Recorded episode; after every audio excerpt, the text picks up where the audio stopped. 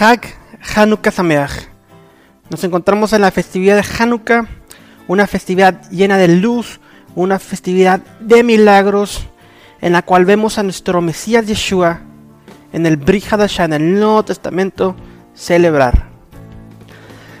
La festividad de la dedicación fue establecida como memorial a la purificación y a la rededicación del santo templo del Beit HaMikdash en Jerusalén. Esto fue en el mes judío Kislev en el día 25, en el año 165 antes de la era común. Y esto tomó exactamente tres años desde su profanación. El rey etíope Epífanes de Siria captura Jerusalén, Jerusalén, saqueó los tesoros del templo y profanó el santo templo. Sacrificó un cerdo a Zeus en el altar. Esto lo vemos en Daniel 8 del 9 al 14. Su intento de helenizar Judea resultó en lo que se conoce como la revuelta de los macabeos. Esta revuelta fue liderada por Matatías, o en hebreo Matidyahu, Mateo, el macabeo, y sus cinco hijos. Los israelitas se resistieron y lucharon en contra de la ocupación del ejército sirio. Y después de tres años, los israelitas los derrotaron y liberaron al pueblo judío. Una de las razones por la cual Hanukkah se celebra durante ocho días es debido a la festividad de Sukkot, la festividad de las cabañas, tabernáculos o enramadas en español. En segunda de Macabeos, capítulo 10 de 6 a 7, leemos lo siguiente. Y celebraron con alegría ocho días de fiestas, a la manera de la fiesta de los enramadas, recordando que poco tiempo antes la habían celebrado en las montañas y en las cuevas, donde vivían como animales salvajes en el interperie. Por esto llevando limones adornados con hojas, ramas frescas de árboles y hojas de palmera cantaban himnos a Dios que había llevado a buen término la purificación del santuario. La festividad de Sukkot era la más reciente en el calendario cuando el tiempo fue rededicado para adoración santa. Pero durante las últimas tres celebraciones, los últimos tres años, ellos estuvieron involucrados en guerra. Mas sin embargo, los judíos, los israelitas, reconocieron la provisión de Hashem y su bendición en la victoria.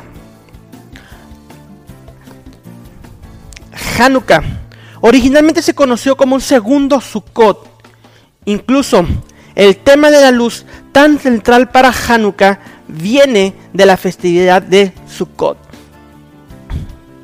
Aunque muchos piensan que Hanukkah es la alternativa judía de la Navidad, en realidad Hanukkah es una festividad de alegría, celebración, de la victoria de Dios al pueblo judío por medio de los heroicos esfuerzos de los macabeos. El único lugar en toda la Biblia, y me refiero al Antiguo y Nuevo Testamento, o más bien dicho, al la Tanaj, Biblia y al Brit el nuevo pacto, el único lugar que se encuentra en toda la Biblia, la festividad de Hanukkah es en el Brit el Nuevo Testamento. Esto lo vemos en el Evangelio de Juan, capítulo 10, del versículo 22 al 23, donde leemos lo siguiente. Se celebraba en Jerusalén la fiesta de la dedicación. Era invierno y Yeshua andaba en el templo por el pórtico de Salomón. Esta festividad que se menciona en el versículo 22, la festividad de la dedicación, no la encontramos por ninguna parte en el mundo cristiano. Es muy interesante saber que la palabra dedicación en hebreo es Hanukkah. Yeshua se encontraba en Jerusalén en la fiesta de Hanukkah. En ese tiempo, Yeshua enseñaba en Jerusalén en la columnata o pórtico de Salomón. de acuerdo al historiador judío Josefo, la parte este de la columnata rodeada la parte exterior del templo de Herodes. El pórtico servía como un albergue de calor y el sol y del sol en el verano. Y también los protegía del frío y lluvia en el invierno. Yeshua usó el pórtico como el centro de enseñanza informal para su ministerio, ya que siempre habían personas presentes para adorar a Hashem en el templo de Jerusalén. Aquí encontramos a Yeshua en el contexto de Hanukkah. Yeshua enseñó que la victoria es por medio de la fe verdadera en el Hijo de Dios. No fue coincidencia alguna que Yeshua reveló una gran verdad acerca de Él en este momento, en Juan capítulo 10. Johanán, el apóstol Juan, entendió que Yeshua era el verdadero libertador de su pueblo. Y que la enseñanza que Yeshua presenta demuestra que el Mesías identificaba su trabajo redentor con la festividad de la dedicación Hanukkah. Los macabeos limpiaron el templo para que fuera usado para santa alabanza al Señor. Mientras que Yeshua nos limpia de nuestros pecados para que podamos ser un santo templo sagrado y consagrado a Dios, de adoración santa para la gloria de Dios. Así como la literatura paulina dice en 1 Corintios 6 de 18 al 20, nosotros somos ese templo de Dios. La celebración anual de esta victoria histórica nos da el contexto de enseñanza de Yeshua. En Juan, capítulo 10, versículo 24, dice, y le rodearon los judianos y le dijeron, ¿hasta cuándo nos turbarás el alma? Si tú eres el Mesías, dínoslo abiertamente. Después de las victorias de Hanukkah, unas piedras del altar, el cual fue, profanado por Antíoco Epífanes, fueron escondidas y colocaron las piedras en la colina del templo, en el lugar apropiado, hasta que viniera un profeta que les indicara lo que debía de hacer con ellas. Esto lo vemos en 1 de Macabeos 4, del 44 al 47. En los llamados tiempos silenciosos intertestamentales, eh, al final de la Biblia hebrea, entre la Biblia hebrea y el Nuevo Testamento, el pueblo de Israel esperó un profeta y en cada Hanukkah el pueblo buscaba al Mesías. Buscaba al más grandioso Macabeo, que vendría a liberar a Israel de otro enemigo, del Imperio Romano. Para los judíos en Jerusalén, bajo el yugo de Roma, esta pregunta que hicieron a Yeshua significaba, ¿dónde está el Redentor que nos liberará de la opresión romana? Yeshua, en su gran sabiduría, les respondió en Juan 10:25, se los he dicho y no creyeron. Las obras que yo hago en nombre de mi Padre, ellas dan testimonio de mí. Porque es que Yeshua no les da una simple respuesta. Porque él conocía los problemas de la época. Las escrituras profetizan acerca de la primera venida del Mesías con la expiación de los pecados.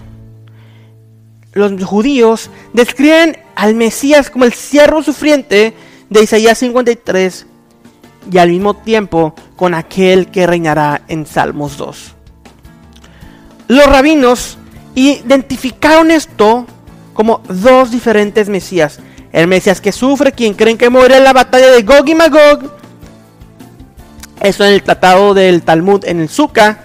Y este fue nombrado Mashiach ben Yosef, el Cristo o el Mesías hijo de José. Y por otro lado tiene el concepto del Mesías que reina sobre Israel y las naciones. Y este fue llamado Mashiach ben David, el Mesías hijo de David.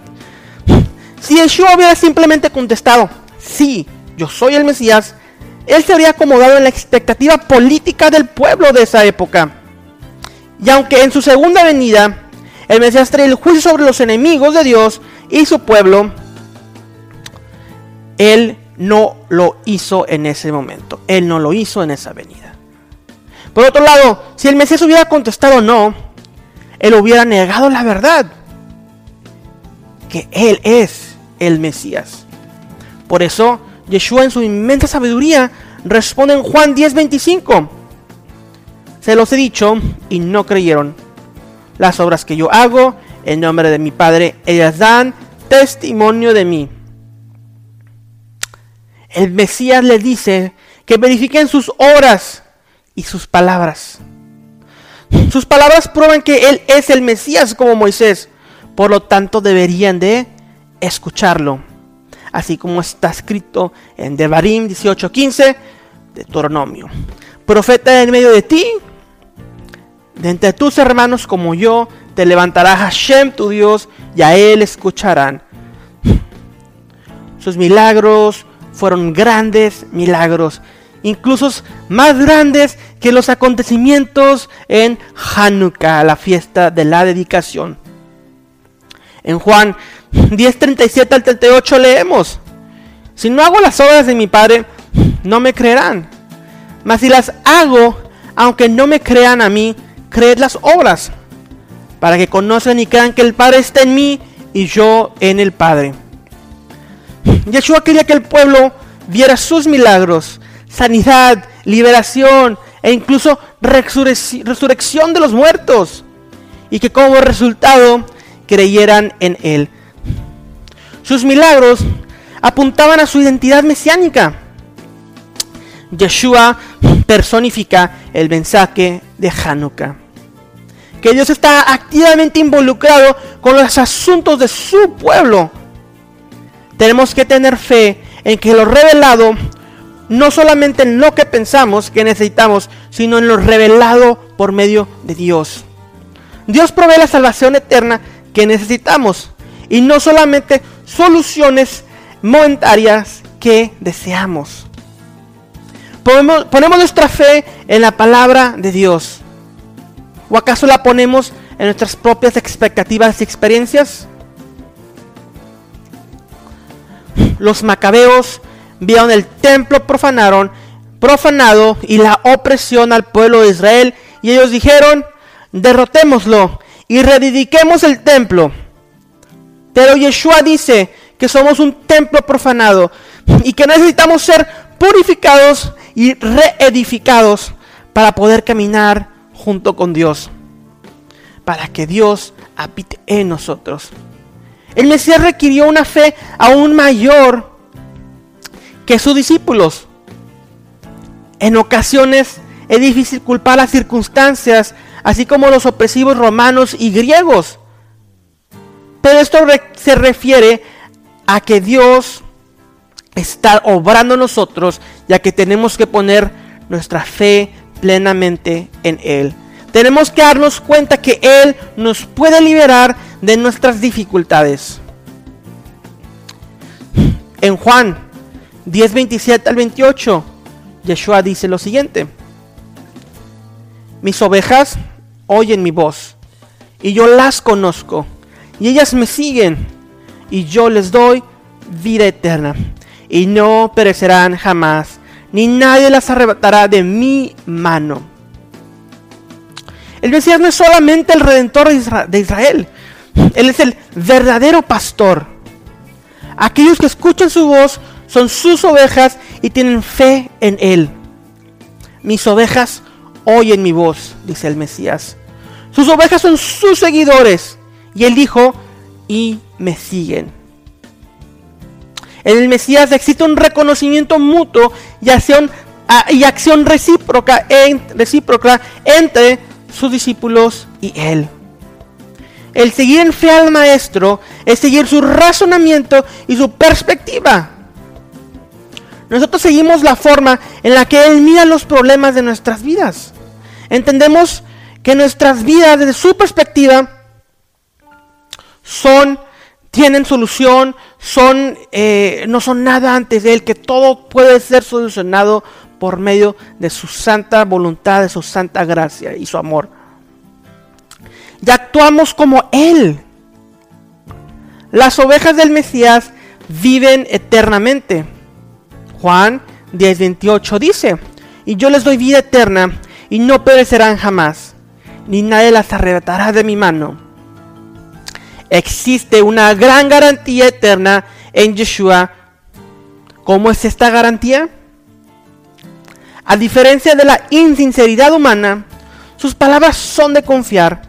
A diferencia de las ideas humanas, sus palabras son verdad.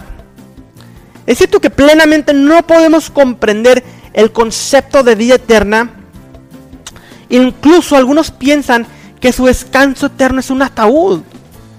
Mas sin embargo, la verdad no es relativa, ni depende de nuestra comprensión. La vida eterna es un nuevo nivel de existencia. Para los creyentes, la vida que Yeshua da no tiene fin. Pero esto es porque la misma vida eh, viene de Dios. Y Dios no tiene fin. Aquello que nace de la carne morirá. Pero aquello que nace del Espíritu, aquello que nace del cielo, tendrá vida eterna en Yeshua. Esto lo vemos en Juan capítulo 3. Los macabeos liberaron al pueblo, pero solo por un corto periodo, porque no pudieron liberar al pueblo de los romanos. Incluso no pudieron liberar al pueblo de su propia corrupción macabea, de la dinastía hashmoniana. En contraste, Yeshua trae libertad eterna, da vida eterna. Juan 10, 29 al 30 dice, mi padre que me las dio a las ovejas es mayor que todos y nadie las puede arrebatar de la mano de mi padre. Yo y el padre somos uno. Ani vehaav echad anachnu yo y el Padre somos uno.